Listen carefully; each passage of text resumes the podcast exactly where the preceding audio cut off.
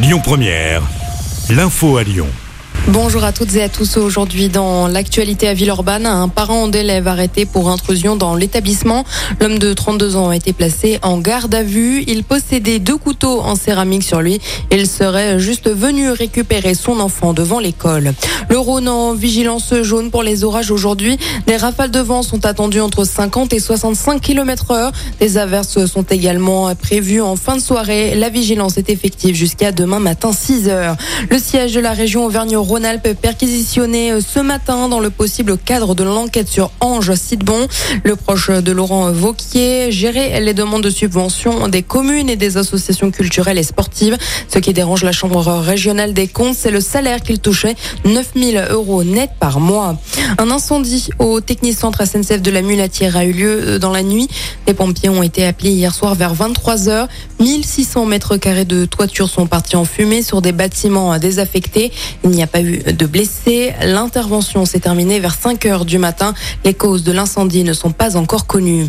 La métropole de Lyon a annoncé hier se retirer du comité pour la Transalpine, un groupe qui réunit des personnes favorables à la liaison ferroviaire Lyon-Turin. En cause, plusieurs désaccords et notamment sur le coût de l'adhésion, a expliqué le président Bruno Bernard. Avis aux usagers du métro B, il sera fermé ce soir dès 21h15. C'est en raison de travaux et ce sera également le cas demain. Des bus relais sont mis en place. Cette perturbation concerne tous les débuts de semaine jusqu'au 28 septembre inclus.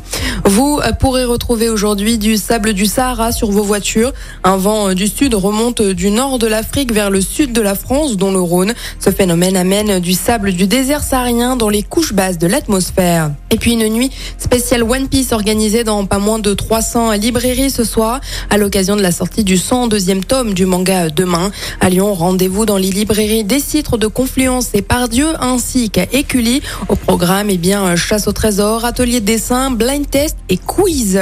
Le monde du cinéma en deuil, le réalisateur Jean-Luc Godard est mort à l'âge de 91 ans par suicide assisté en Suisse. Il a notamment réalisé à bout de souffle Pierrot le Fou ou encore Le Mépris. Écoutez votre radio Lyon Première en direct sur l'application Lyon Première, lyonpremière.fr et bien sûr à Lyon sur 90.2 FM et en DAB+. Lyon Première